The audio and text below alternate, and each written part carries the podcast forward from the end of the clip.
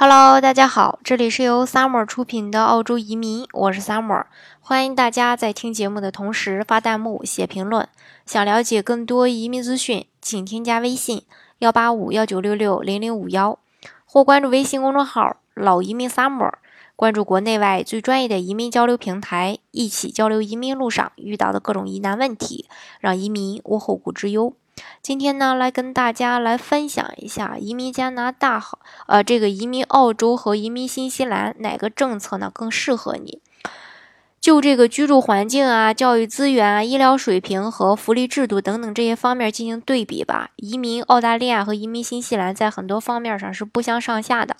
那再加上这两个国家移民政策的一个多样性，让很多考虑移民澳大利亚或移民新西兰的海外人士呢，都非常的难抉择。那么，所以今天呢？呃，就针对这两个国家的一个移民政策呢，跟大家来分析一下，希望大家能找到适合自己的一个呃移民的一个呃项目或者说国家吧。先说一下这个澳大利亚，澳大利亚它是四面环海，也是世界上唯一。一个国土覆盖整个大陆的国家，拥有保护完好的这个动植物和自然景观。澳大利亚呢也是非常老牌的一个移民国家了，它奉行这种多元文化，全国多个城市都被评为世界上最适宜居住的地方之一。其中主要代表城市像悉尼啊、墨尔本啊、布里斯班啊、珀斯啊、达尔文啊、堪培拉等等这些地方，嗯，都在这个。呃，世界呃最适宜居住的这个呃排行榜上呢，呃有这个名次啊。而新西兰的话，嗯，大陆可能会叫新西兰，像那个呃港台呢，他们那边可能会叫这个纽西兰啊。它呢也是这个英联邦成员国家之一。它呢是位于太平洋西南部，领土有这个南北两个大岛屿组成。南岛呢临近呃南极洲，北岛呢与这个斐济、汤加这个相望。新西兰呢也被誉为是大洋洲最美丽的国家之一。总计呢约有百分之三十的国土是保护区，代表城市像惠灵顿呀、奥克兰啊、基督城啊，还有这个达尼丁啊等等这些城市，嗯。那说到它的移民政策的话呢，加拿大的呃这个澳大利亚的移民政策呢，主要分为三大类，像澳大利亚的技术移民，呃和这个澳大利亚的雇主担保移民以及澳大利亚的投资移民。技术移民的话呢，它主要是适用于技术型的人才，这个呢，它不需要雇主或说亲属的担保，也不需要申请州或领地政府的担保。当然了，那它申请的条件要求就比较高了。呃，对申请人的这个年龄啊、学历啊、职业啊、英语啊，以及综合的打分情况都是有要求的。那第二种呢，就是雇主担保移民。雇主担保移民其实也是属于技术移民当中的一种。嗯，它呢使用的人群可能会更广泛一些。申请人呢要凭借自身的专业技能以及丰富的工作经验来获得澳大利亚雇主的担保，从而获得澳大利亚移民的身份。澳大利亚雇主担保移民呢，它是不需要打分的，只要申请人符合基本的条件就可以。那对于想了解，呃，这这个雇主担保移民申请要求的小伙伴，可以加我的微信。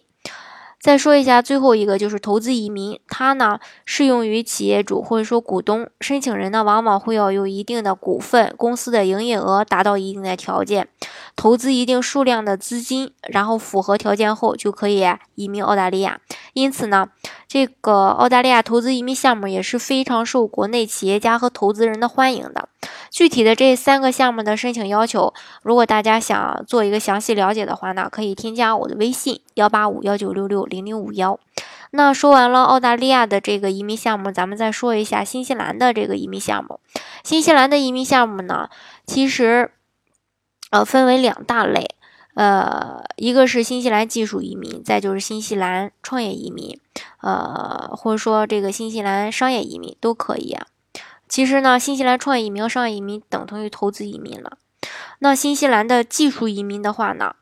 嗯，又分为两个，其实一个就是这种纯的技术移民，另一个就是新西兰的雇主担保移民。那新西兰技术移民的这个对申请人的贡献与这个安居能力呢，嗯，达到基本要求，拥有一定的技术才能，并且可以在新西兰发呃这个发挥出自己的一个技能，以满足当地的需求，满足打分的要求，嗯，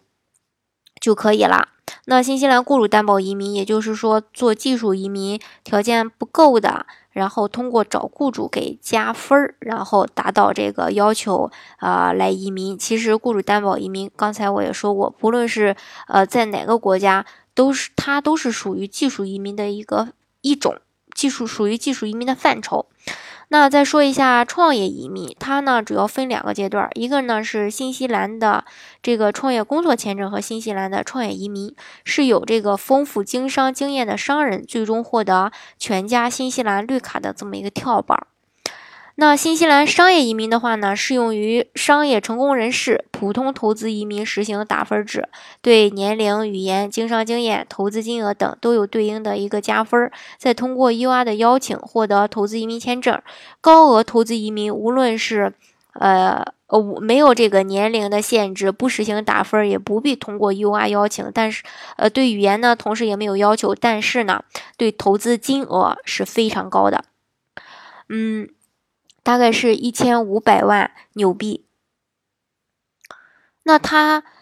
当然了，这两个国家呢，他自己嗯，针对每一个项目呢，他都会自己有一个这个呃移民的优势所在。那在新西兰和澳大利亚的诸多的这个移民项目当中呢，澳洲雇主担保移民呢是使用人群最广的一个移民政策。呃，新西兰的技术移民呃是这个。呃，大部分人拿到这个签证的一个，呃，主要的那么一个快速通道。那，呃，